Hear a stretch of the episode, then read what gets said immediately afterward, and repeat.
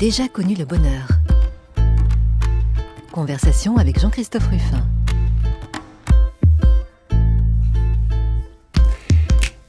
J'ai déjà connu le bonheur et ça n'est pas ce qui m'a rendu le plus heureux. Ben, cette fois-ci, ce dimanche, en fait, je pense que euh, la phrase de Jules Renard ne va pas s'appliquer parce que l'invité que je reçois, je crois, a connu le bonheur, l'a rencontré très loin d'ailleurs, très très loin. Et si ça n'est pas uniquement son bonheur, c'est aussi celui des autres, celui de tout un peuple. On va voir ça et on va essayer, comme d'habitude, à travers tout un parcours, de comprendre en effet euh, comment s'est fait cette rochette du bonheur et qu'est-ce qui a pu rendre notre invitée la plus heureuse.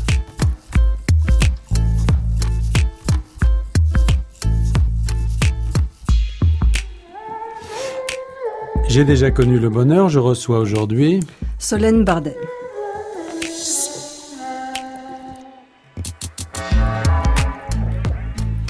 Bonjour Solène Bardet alors. Bonjour.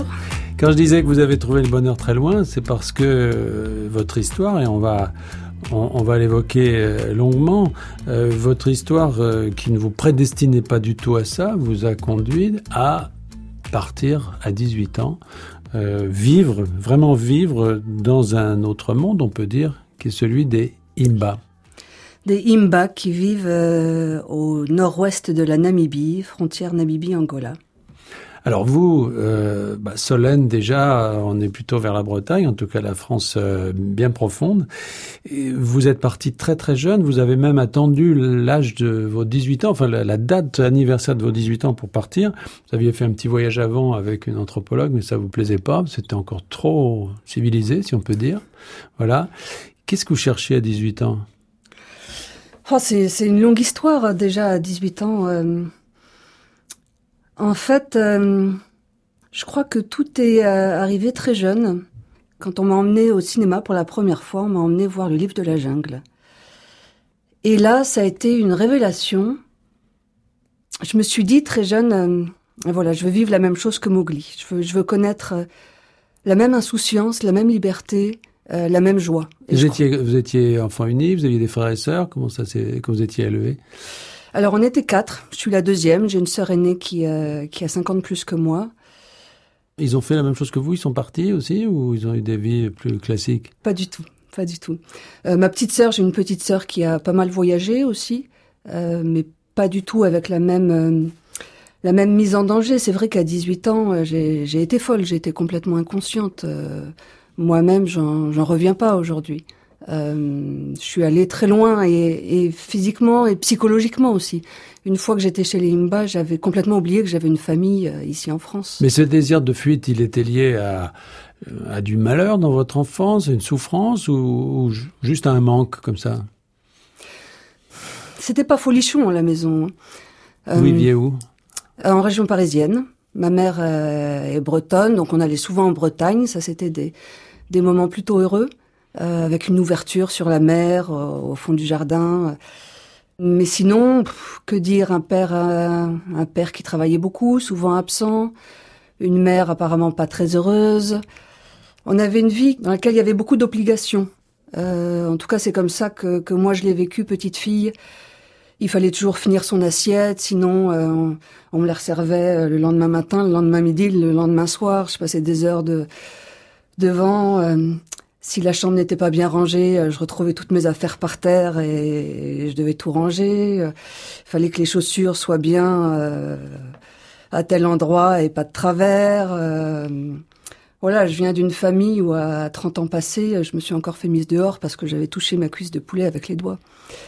Donc je crois que ce que je suis allée chercher, c'est la liberté. Vraiment, à 16 ans, j'en pouvais plus. Je me souviens que j'enviais René Caillé, qui a été à l'époque pour moi un, de mes modèles, euh, parce que lui était orphelin et que lui n'avait personne à, faire souffrir et qu'à 16 ans il avait pu partir pour euh, pour euh, lui son rêve c'était d'arriver de découvrir Tombouctou. Et, et, vous lisiez beaucoup Solène Dardet à ce moment-là? Vous aviez des modèles d'écrivains ou de voyageurs? Ah j'étais une folle de lecture. Oui oui oui. Qui alors? Alors René Caillé qui m'a vraiment aidé euh, parce qu'il était parti si jeune. euh, parce qu'il s'était permis justement autant de choses. Laurence d'Arabie, par euh, la force de sa volonté. Euh, moi, je me souviens qu'ado, Enfin, très jeune, j'ai essayé, j'ai commencé à me préparer pour ce voyage en Afrique. C'était une obsession. C'est une autre histoire, Laurence d'Arabie, militaire, espion, c'est pas tout à fait. Ouais, c'est pas cette partie-là qui m'intéressait, c'est la manière dont il a su se faire accepter et, et, partager en fait la vie de, de ces nomades du Sinaï et euh, tous ces problèmes d'identité. Euh, qui il était, un Anglais, un Sinaï, un, un, Bédouin.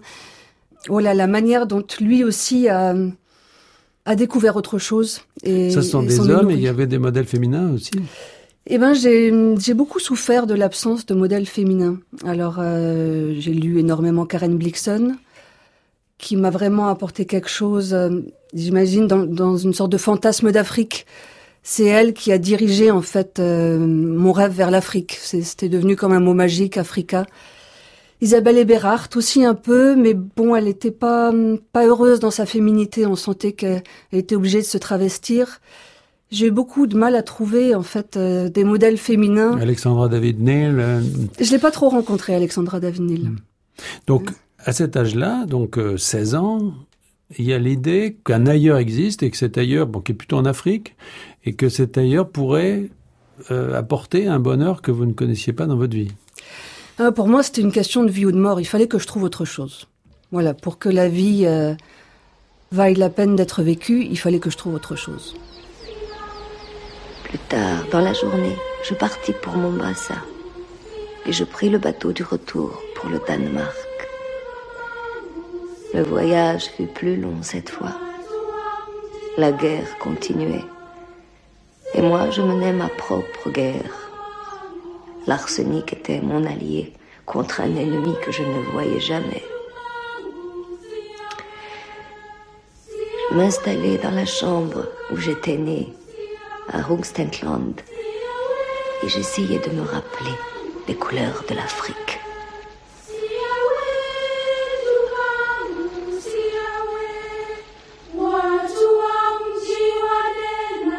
Solène Bardet, donc un extrait du film Out of Africa, puisque vous nous parliez de, euh, de Karen Blixen, donc un, film de Sidney Pollack avec Meryl Streep et Robert Redford.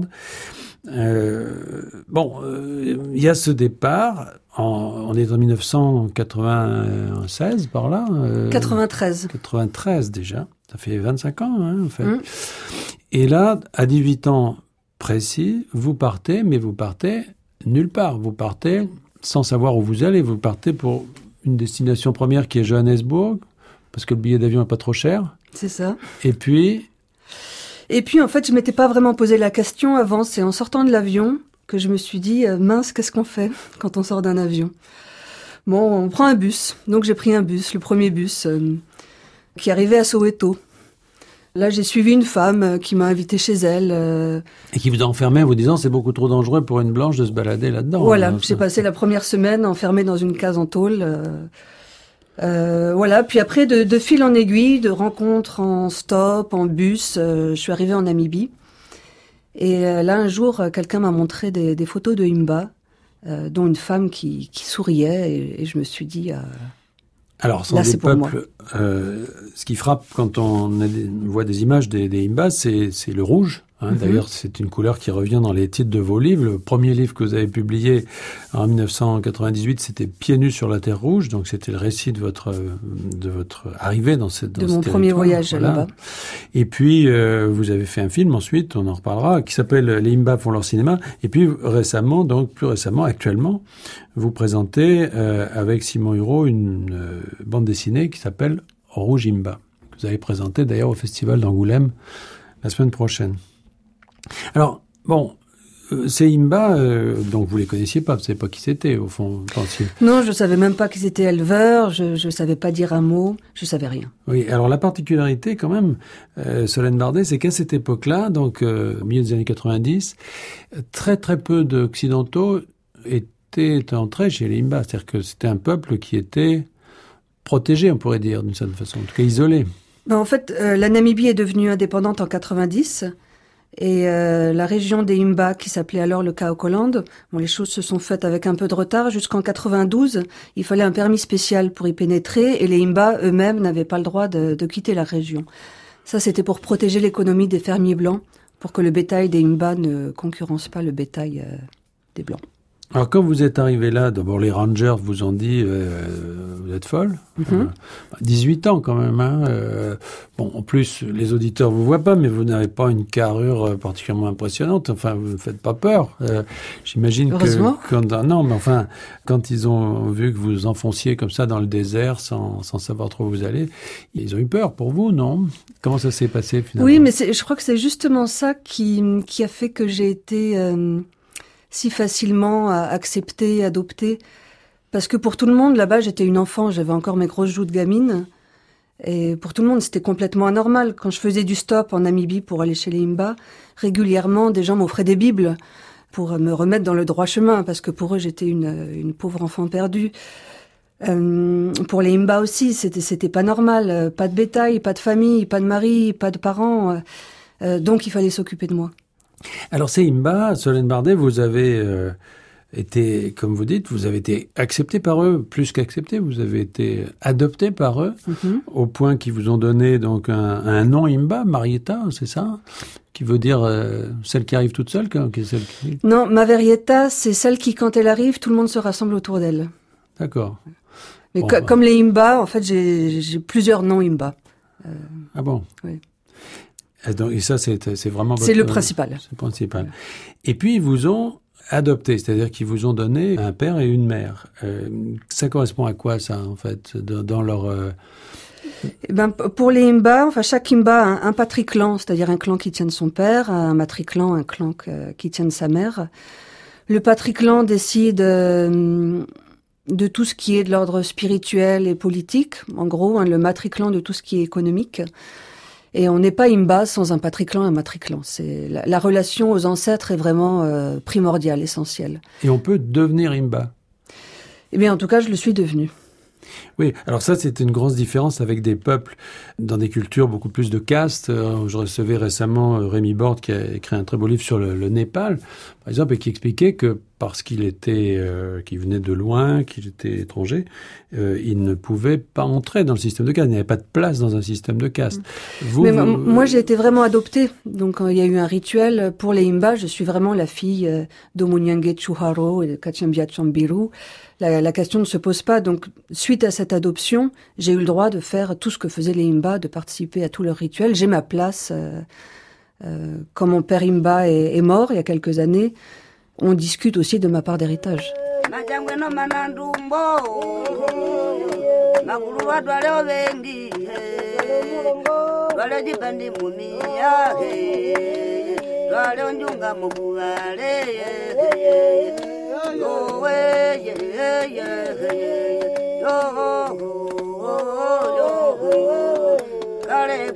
twaiye natwiko jakuthengwahe utate no mama yeyeye okweyeyeyeyeye jitwalile kunde njanja yeyeye kujitonge kuja menwa yeyeye kwalanjipota onzerahe kombe yamujaji muluwe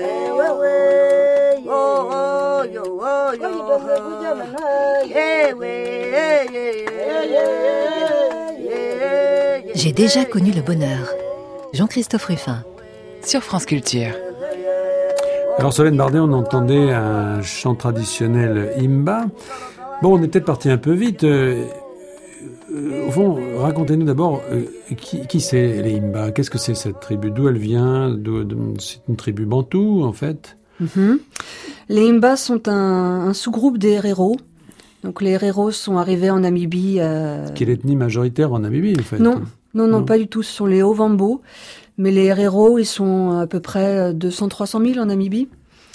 Euh, ils sont arrivés en Namibie à peu près vers l'an 1000. Ils ont traversé le, le fleuve Kunene qui fait aujourd'hui la frontière euh, avec l'Angola. Ils ont fait partie de la grande migration bantou vers le sud. Tout à fait. Tout à fait. Donc, ils seraient partis de, de l'Afrique des Grands Lacs. Des Grands Lacs, On ne oui. sait pas trop quand. euh.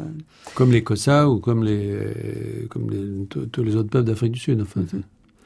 Et puis là, il y a un petit groupe en fait qui, qui est resté en arrière dans la, la région du Kaokoland, donc au nord-ouest de la Namibie. Petit groupe euh, qui a eu quelques siècles euh, un peu difficiles. Euh, ils vivaient donc une région très très aride, donc ils vivaient en tout petit groupe. Ils étaient régulièrement la proie des, des voleurs de bétail, des Namas notamment. Et au début du 19e siècle, ils ont dû se réfugier en Angola euh, où pendant quelques années, ils ont vécu de, de chasse, de cueillette. Donc c'était euh, une vraie catastrophe pour eux. Et une autre ethnie, les Dgamboué, les ont nommés les Himbas, qui veut dire les mendiants. Ce, peuple euh, donc est le seul à vivre dans, ce, dans cette zone désertique. Là. Euh, Qu'est-ce qui vous a séduit au point que finalement depuis 20 ans vous êtes euh, attaché à, ce peuple, vous y retournez, vous avez créé une association Kovaimba qui se dédie à, à leur vie, à leur survie d'ailleurs, à leur assistance, à leur éducation, etc. Qu'est-ce qui à un moment donné vous a fait penser que là, il y avait quelque chose euh, que vous n'aviez jamais eu jusque-là, une sorte de bien-être. Quand on vous lit, on a l'impression que vous avez découvert un, bonheur particulier cet endroit. Il y, a, il y a plein de choses. D'abord, lors de mon premier voyage là-bas, ça, a été, c'était totalement magique. Tous les Imba me connaissaient.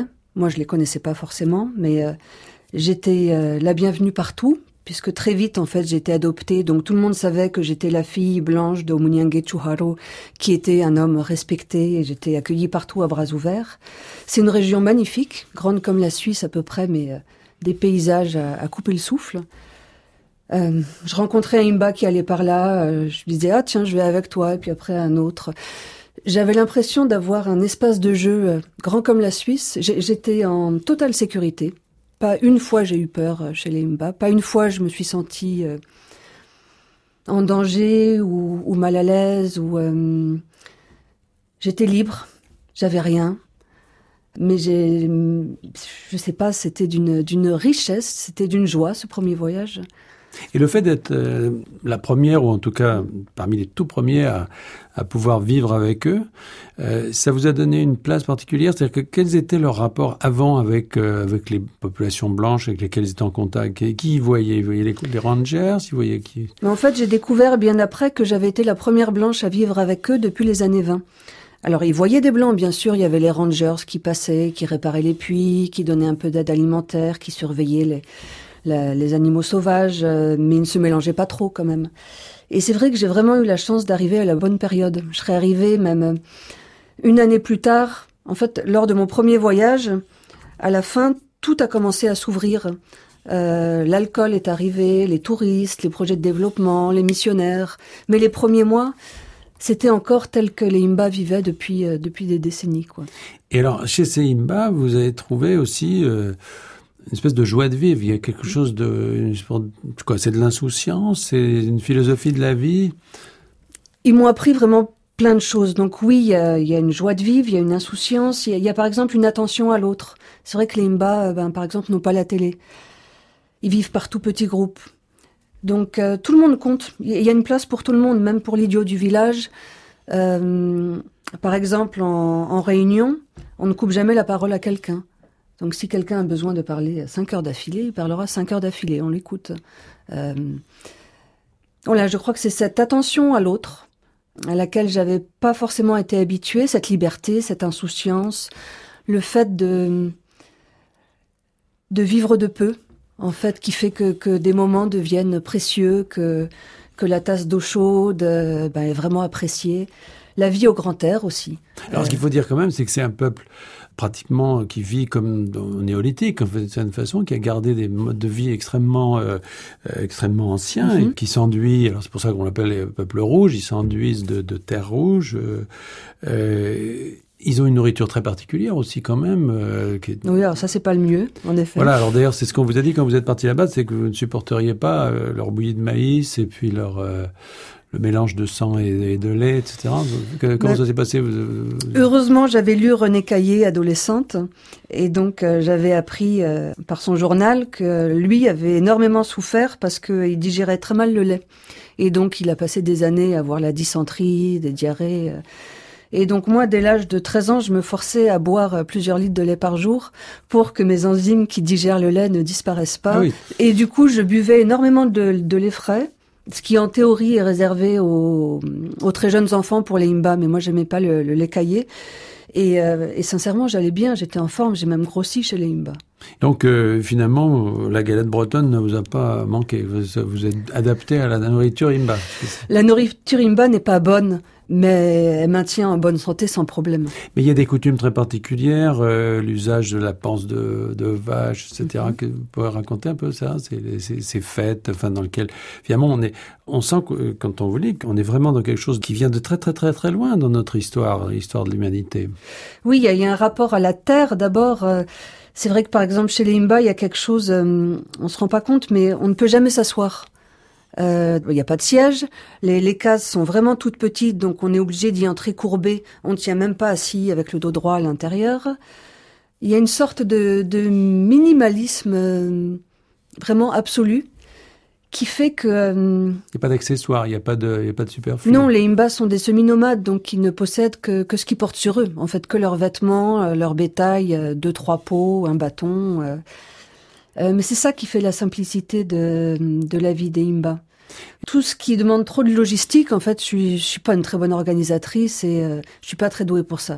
Donc les Imbas m'ont bien convenu. Et leur représentation du monde, parce que par exemple, vous racontez quand vous êtes parti, ils vous ont dit ne perds pas ton vent. Et le vent, c'est l'âme, c'est ça Mhm. C'est-à-dire que et ils ont une conception des choses comme quoi l'âme finalement euh, ne peut aller qu'à une certaine vitesse, par exemple.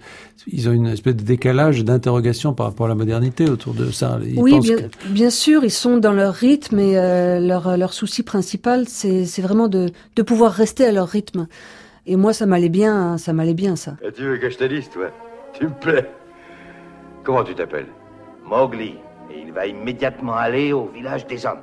Comment au village des hommes Ils vont le gâcher. Ils vont faire de lui un homme. Oh, Balou, je veux rester ici avec toi. Ouais, tu parles que tu restes. Oh, et de quelle façon crois-tu qu'il arrivera à survivre Euh, De quelle façon il va survivre Qu'est-ce que ça veut dire De quelle façon je... Il est avec moi, n'est-ce pas Et je vais lui apprendre tout ce que je sais. Eh bien, ah, ça sera vite fait. Écoute. Écoute ce que je vais te dire, mon petit bonhomme. Tout ce que tu as à savoir, c'est que... Il en faut peu pour être heureux, vraiment très peu pour être heureux. Il faut se satisfaire du nécessaire. Un peu d'eau fraîche et de verdure que nous prodigue la nature. Quelques rayons de miel et de soleil. Je dors d'ordinaire sous les frondaisons. Et toute la jungle est ma maison. Toutes les abeilles de la forêt butinent pour moi dans les bosquets. Et quand je retourne un gros caillou, je sais trouver des fourmis dessous. Essaye, c'est bon, c'est Tu doux. manges des fourmis? Ah, tu peux me croire. Tu verras, c'est fameux, ça vous chatouille, hein Mowgli, attention Il en faut vraiment peu, très peu pour être heureux. Mais oui.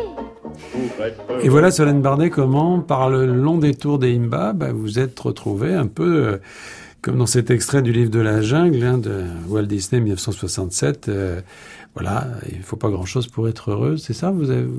Oui, oui, c'est vrai qu'avec les Imba, j'ai passé des heures à, courir dans les lits de rivière, à faire des jeux que même encore en tant qu'adulte, hein, que, que je peux faire avec eux, que je ne que je ne fais pas avec les gens de mon âge ici à Paris. Euh, Il y a, euh, oui, une espèce de hum, d'humour bon enfant qui correspond bien à, à mon mode d'humour aussi. Ce que vous avez essayé d'ailleurs de rendre dans votre film, euh, donc les Imba font leur cinéma, dans lequel Mhm. en 2012, vous avez au fond donné la possibilité aux Imba de, de faire le propre, euh, leur propre film, quoi, de montrer ce qu'ils voulaient montrer d'eux. Et, c'est très drôle. Voilà, les, les Imba en avaient euh, assez de tous ces gens qui faisaient des films sur eux sans leur demander même ce que eux pensaient. Et donc, ils ont voulu reprendre euh, le pouvoir euh, un petit peu. Et c'est vrai que pour moi, c'est le seul film en fait dans lequel je retrouve quelque chose de, de ce que je vis moi avec les Imba, cette légèreté, cet humour, cette et que bien souvent en fait, je me suis rendu compte que les gens qui font des films sur les Imba, en fin de compte, c'est la vision des, des Occidentaux sur les Imba qui nous est montrée, mais pas du tout la réalité, de, en tout cas de ce que moi je, je vois et je vis là-bas. Et eux le voient, ils voient bien qu'on ne les représente pas comme, comme ils voudraient qu'on les représente. D'ailleurs, il y a des choses très drôles quand ils se moquent des touristes, par exemple, qui caricaturent les touristes, c'est-à-dire qu'il y a une espèce d'aller-retour du regard dans ce film. Oui, ce sont de vrais Imba, mais qui jouent au Imba. Parce que quand même, quand même, euh, il y a quelque chose dont il faut parler, Solène Bardet, c'est que depuis 25 ans, euh, le monde moderne, entre guillemets, euh, est arrivé, a pris de plein fouet ces peuples premiers, comme ça, euh, qui les a, les a un peu euh, bousculés. Qu'est-ce qui a changé, en fait euh? Il y a plein de détails qui ont changé. Euh, oui, il y a 20 ans, on avait 300 kilomètres à faire, on se mettait en route, on se posait pas la question. Aujourd'hui, euh, les jeunes attendent au bord de la piste euh, et font du stop. Euh, Aujourd'hui, ils ont tous un téléphone portable, Hum, beaucoup ont un compte en banque, ils, ils connaissent pas mal de choses, mais euh, ça les empêche pas de rester vraiment très très ancrés dans leur tradition. En fait, la, hum, la, la clé des Imba, c'est que hum, c'est dans leur, leur conception du monde. Pour eux, euh, il existe un, créateur, mais auquel ils n'ont pas d'accès direct. Et donc c'est par l'intermédiaire des ancêtres qui, qui sont en route, en fait, en route vers le créateur, qui sont décédés récemment, qui peuvent être en lien avec ce créateur. Et donc s'ils désobéissent aux ancêtres, s'ils ne font pas comme les ancêtres leur ont appris, en fait, ils coupent ce lien avec les ancêtres et donc du coup, ils coupent aussi le lien avec le créateur et donc l'ensemble de la création. Et c'est vraiment ça la clé qui fait qu'ils qu'ils restent au- aussi attachés à leur tradition. Ce qui veut dire qu'ils ne, ils ne se détribalisent pas, comme on dit pour certains peuples qui vivent, par exemple, dans les townships d'Afrique du Sud. euh, Ils ne quittent pas, ils, ils ne se retrouvent, on n'en retrouve pas dans, les, dans la banlieue de Windhoek. ou- Bien sûr qu'il y en a, euh, mais relativement peu. Et moi, quand, quand je vais dans un campement Imba, très sincèrement, parfois j'ai l'impression qu'il- que c'était hier. Enfin, qui, qui c'est, c'est la même chose. Je vis la même chose que, qu'il y a 20 ans. Euh, oui, il y a des détails qui ont changé, mais, mais la vie est la même. Et comment réagissent-ils? On parlait des touristes tout à l'heure et de l'humour euh, qu'ils exercent à leur égard, mais bon, ils n'en sont pas au point. Justement, on parlait des Maasai tout à l'heure, euh, où les Maasai sont totalement envahis par le, par le tourisme. Le tourisme est quand même limité. Comment ça se passe? Oui, oui, c'est c'est franchement pas une menace pour les Imba. Ce qui est étonnant, c'est que hum, les Imba sont une société vraiment très très ouverte. Euh, eux, ils veulent du touriste, ils, veulent rencontrer des gens, ils veulent avoir le temps d'échanger avec eux. En général, ce sont les Imba qui sont frustrés par la relation avec les touristes parce que les touristes viennent, leur posent des questions, mais les Imba, eux, n'ont pas le temps de leur poser des questions. Euh, les touristes ne viennent pas toujours avec un interprète, donc les Imba ne, ne peuvent pas entrer dans l'échange. Euh, les Imba ont même euh, 12 patriclans, plus un, un 13e, qui est euh, réservé aux étrangers au cas où une femme Imba épouserait un étranger, pour que cet étranger puisse quand même avoir un, un patriclan à transmettre. Ça arrive, ça? Ça arrive, ça arrive. Pas énormément, hein, mais il y a, mais il y a quelques cas. Et quand ils voient arriver euh, Muriel Robin, euh, Frédéric Lopez, euh, pour tourner euh, Retour à Terre Inconnue, qu'est-ce qu'ils en pensent? Ça les amuse, d'abord. Un tournage, euh, c'est du monde, c'est une fête, euh, on va tuer une vache. En plus, en général, la vache est payée par la production, donc tout le monde est content. Ils savent qu'il y a forcément quand même une indemnité, une de la nourriture ou de l'argent qui va venir dont ils ont besoin. Et puis, euh, c'est plutôt du travail facile pour eux. Donc, en général, ils sont ravis. Donc, Solène Bardet, le, euh, ce tourisme, cette modernité ne fausse pas fondamentalement ce qu'est ou ce que reste ce, peuple, en fait. Non, parce que le tourisme reste vraiment dans des, euh, des proportions très, très limitées. Alors, il y a quelques villages, par exemple, à quelques endroits clés, qui eux sont vraiment au bord de la piste, qui sont très visités. Euh, mais c'est pas l'essentiel. euh. Il n'y a pas que le tourisme, je pensais aussi euh, à, la politique, par exemple, depuis... au Ça, c'est vraiment plus un problème, en effet. Oui, parce que le régime d'apartheid, assez paradoxalement, finalement, les considérait au fond comme des animaux, pratiquement, les parquer dans des territoires protégés, Mais les laisser tranquilles. mais les laisser tranquilles. Et finalement, l'indépendance, curieusement, mais ça se comprend aussi, euh, leur a coûté assez cher, en fait, politiquement. Mais en fait, les, les Imba n'arrivent pas à, à comprendre que euh, ils sont namibiens, ils sont devenus namibiens, ils touchent même une pension. À 65 ans, ils touchent une retraite, comme tous les autres namibiens. Euh, des frais de santé euh, gratuits, etc. Mais ils n'arrivent pas à, à, comprendre, à accepter que eux aussi doivent quelque chose en tant que citoyens à, à l'État. Et ils vivent très mal euh, des intrusions de l'État qui voudraient taxer leur bétail, qui voudraient euh, leur imposer des toilettes, leur imposer ceci, les obliger à vacciner leurs vaches. Euh, voilà, ça pour eux c'est très violent. Ils, veulent rester libres, voilà. Il y a un paradoxe dans lequel finalement vous êtes, Serine Bardet, c'est que, bon, au fond, vous respectez et vous aimez ces Imba, on l'a bien compris, pour tout ce qu'ils vous ont apporté, mais en même temps, vous participez un peu de leur transformation, de leur, euh, en créant notamment votre association, la Covaimba, vous, euh, vous financez des, écoles, vous financez des choses qui, appartiennent en fait à la modernité d'une certaine façon. Comment est-ce que vous vous situez entre le, côté immuable de cette société puis son évolution? Alors, en fait, euh, dans Covaimba, ce sont les Imba qui décident des projets. Et moi, ma posture, c'est de dire, ce sont les Imba qui choisissent. Voilà. Évidemment que, enfin, que, vont devenir les Imba dans 20 ans, dans 30 ans, dans 40 ans? L'idéal, c'est que ce soit eux qui choisissent, qui décident de leur avenir, s'ils ont plus envie de, de vivre de la même manière, pourquoi devraient-ils se passer d'hôpitaux, voir leurs enfants crever parce qu'ils ont une grippe ou une tuberculose, et, etc. Comme tout le monde, ils ont le droit au, au développement, mais l'important c'est que ça vienne d'eux et qu'ils aient les moyens de, le faire à leur rythme et tout en respectant leurs traditions et que ce soit pas imposé de l'extérieur. Pour populariser, si je puis dire, en tout cas pour donner une audience plus large à cette, à ce bonheur que vous avez connu là-bas, et puis conduire peut-être plus de monde à s'intéresser à ces, à ces Imba et à ces peuples en général. Vous venez de, de publier donc avec Simon Hureau une bande dessinée qui est une grosse bande dessinée épaisse, euh, qui est en fait plutôt un carnet de voyage. D'ailleurs, lui est un peu un carnettiste en mm -hmm. fait. Euh, vous l'avez choisi parmi euh, bien d'autres dessinateurs. Vous avez décidé que ce serait celui-là. Et vous avez raconté son histoire en fait, c'est-à-dire l'histoire d'un sorte de Huron chez les Imba, quoi, quelqu'un qui débarque et qui n'y connaît rien et qui découvre tout. Bah, il y a, y a deux voix en fait dans, dans cette bande dessinée. En effet, il y a il y a la voix du, de Simon qui, euh, qui découvre pour la première fois. Et puis a la mienne en tant que spécialiste euh, blasée aussi par plein de choses. Hein. Moi aussi, les imba, parfois, me fatiguent. Et puis, aujourd'hui, on me dit, tiens, il y a une cérémonie là-bas, j'en ai, ai, déjà vu 30. Euh, je préfère rester autour du feu.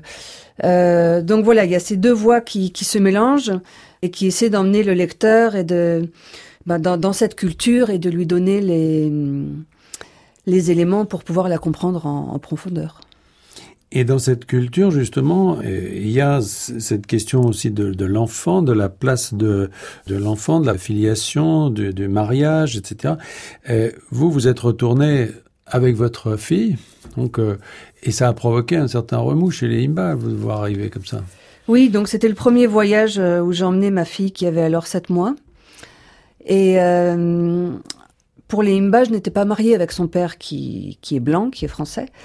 Et donc ça posait un problème, en effet, parce que un Imba ne peut devenir père que en épousant la mère. Euh, chez les Imba, peu importe euh, le géniteur, ce qui ce qu'il faut, c'est que le ouais, faut épouser la mère. Voilà. En fait, faut pouvoir transmettre son patriclan. Voilà. Et euh, un enfant qui naît hors mariage, en fait, on considère que son père est le père de la mère. Et donc, euh, n'étant pas mariée chez les Imba, ma fille devenait ma petite sœur.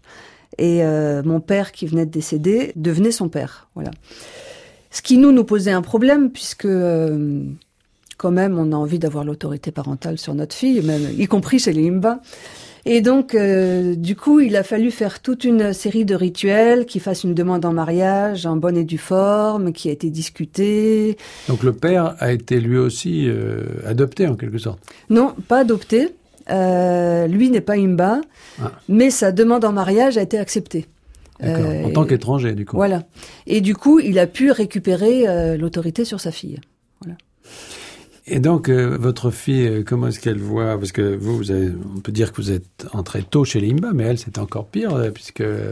Encore pire, encore mieux. Encore mieux. En tout cas, elle est née avec eux, quoi, d'une Mhm. certaine façon. Comment elle s'intègre à tout ça? Comment elle voit tout ça?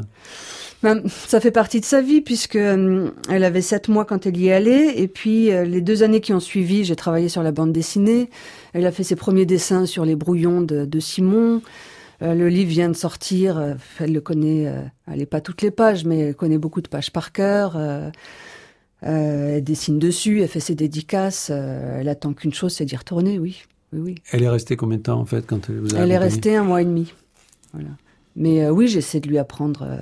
elle connaît, elle sait faire les salutations imba, elle sait reconnaître euh, sur les dessins, sur les photos qui est qui. euh, elle a des repères déjà. Et en termes de langue, parce que quand vous êtes arrivé évidemment euh, là-bas, vous ne parliez pas du tout Herero, parce qu'en fait ils parlent la même langue que les Herero, c'est Imba, Mhm. c'est le même, euh, c'est le même espace linguistique. Mais hum, ils vous ont demandé, ils vous ont sommé d'ailleurs, vous aviez raconté ça dans votre premier livre, ils vous ont sommé d'apprendre le Herero, ils vous ont donné d'ailleurs 48 heures pour y arriver. Euh, comment ça s'est terminé ça? Ouais, En fait, j'ai très mal parlé pendant des années. J'ai mis 15 ans avant de comprendre la structure de, de la phrase imba. Et euh, un jour, j'ai rencontré un, un professeur de Herero qui a réussi à m'expliquer. C'est une langue très compliquée parce que bon, nous, on a deux genres, masculin, féminin. Chez les imba, il y en a 16. Et tous déclinent. Euh, le pronom, le, le nom, l'adjectif, le verbe, etc. Avec des suffixes euh, partout. Donc, c'est assez compliqué. Et puis, il y a aussi des, des tonalités. Ce qui fait que, par exemple, euh, pendant 15 ans, j'ai pensé dire euh, Fais de beaux rêves à, tout le monde le soir. Bon, tout le monde était mort de rire. Un jour, je l'ai dit à un vieil homme euh, que je connaissais assez peu. Et euh, là, il a commencé à entrer dans une colère. Il a voulu essayer de me battre. Et c'est là que j'ai compris que ça faisait 15 ans que je ne disais pas rêve bien, mais baisse bien. Mais tout le monde s'était bien gardé de me le faire, de me dire que j'avais fait la petite erreur sur l'accent du haut. Donc maintenant, vous maîtrisez mieux vos nuances euh, dans la langue imba. Mais euh, Solène Bardet, cette passion pour ce peuple, euh, qui a fini par envahir toute votre vie d'une certaine façon, qui est votre vie aujourd'hui, est-ce que ça vous conduit, par exemple, à imaginer qu'un jour vous pourriez vivre là-bas, vous pourriez vous installer avec eux? Je me suis souvent posé la question, mais je me rends compte que j'ai toujours fait le choix de la liberté. Et euh, rester là-bas, comment je gagnais ma vie, comment du coup je pouvais financer eh ben, des billets d'avion réguliers pour pouvoir revenir ici ou sortir de là-bas, comment je pouvais ne pas m'enfermer. Donc j'ai fait le choix de, de ne pas vivre là-bas.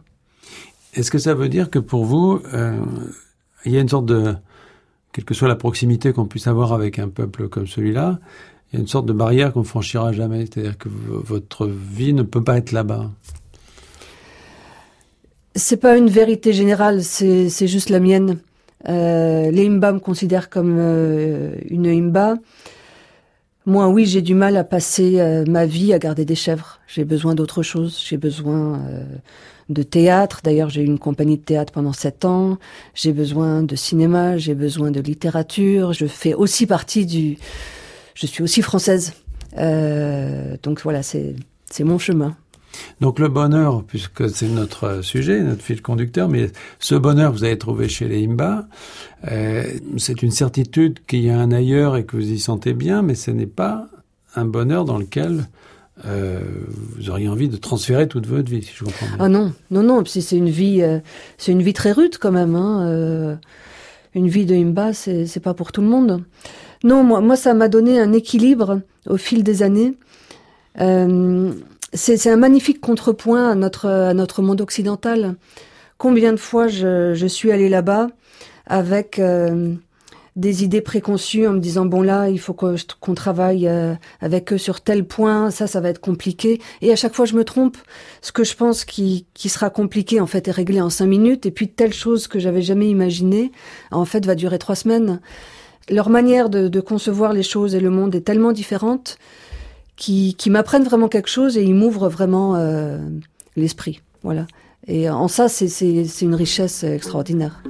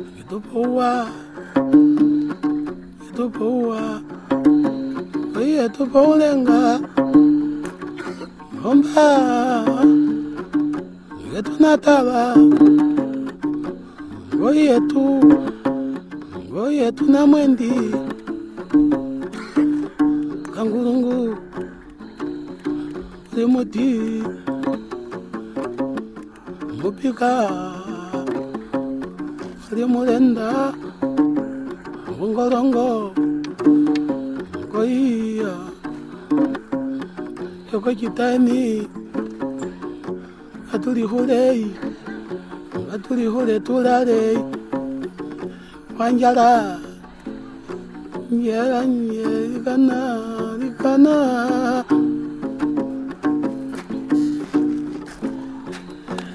yoyo yoiya epangombe wecimbulu epangombe utile okuyanjonyama mm. Eh.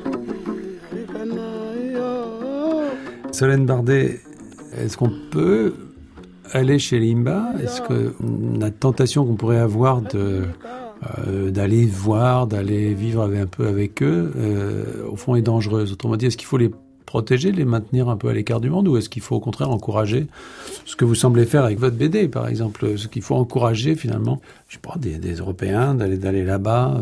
Comment on doit se situer par rapport à des peuples qui sont si différents finalement? Je crois que là, c'est à chacun de, de travailler la question. hein. Tout dépend des motivations. euh. Après, c'est vrai que, comme le font d'ailleurs remarquer les, les Imba, le problème, c'est qu'il y a souvent des, des étrangers, souvent des occidentaux, qui viennent chez eux pour essayer de se guérir d'un problème euh, qu'ils ont chez eux. Et euh, les Imba ont l'impression de recevoir beaucoup de gens euh, malades, comme ils disent, c'est-à-dire qui, qui vont pas bien. Donc ça, non, euh, bien sûr qu'on a envie de les protéger de, de ça.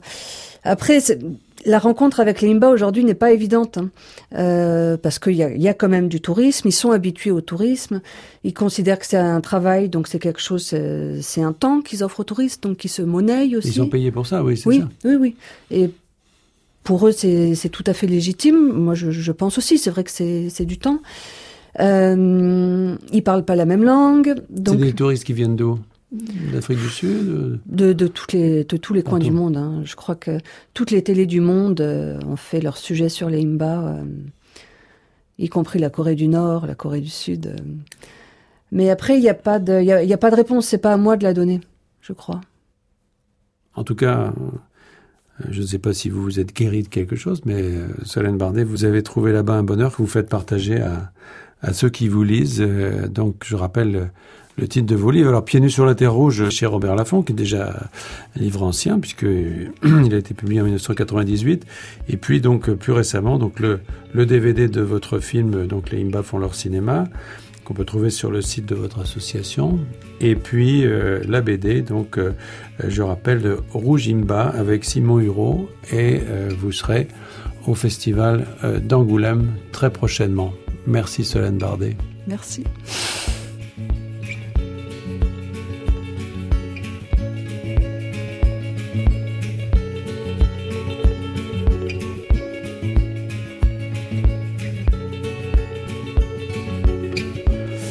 J'ai déjà connu le bonheur. On se retrouve la semaine prochaine pour une nouvelle émission. Vous pouvez nous réécouter sur le site de France Culture ou sur l'application Radio France Podcast.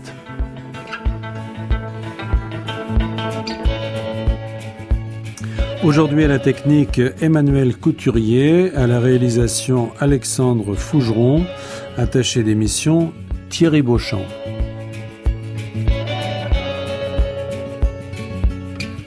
Je vous retrouve dimanche prochain pour une nouvelle conversation autour du bonheur. Dans quelques instants, une histoire particulière.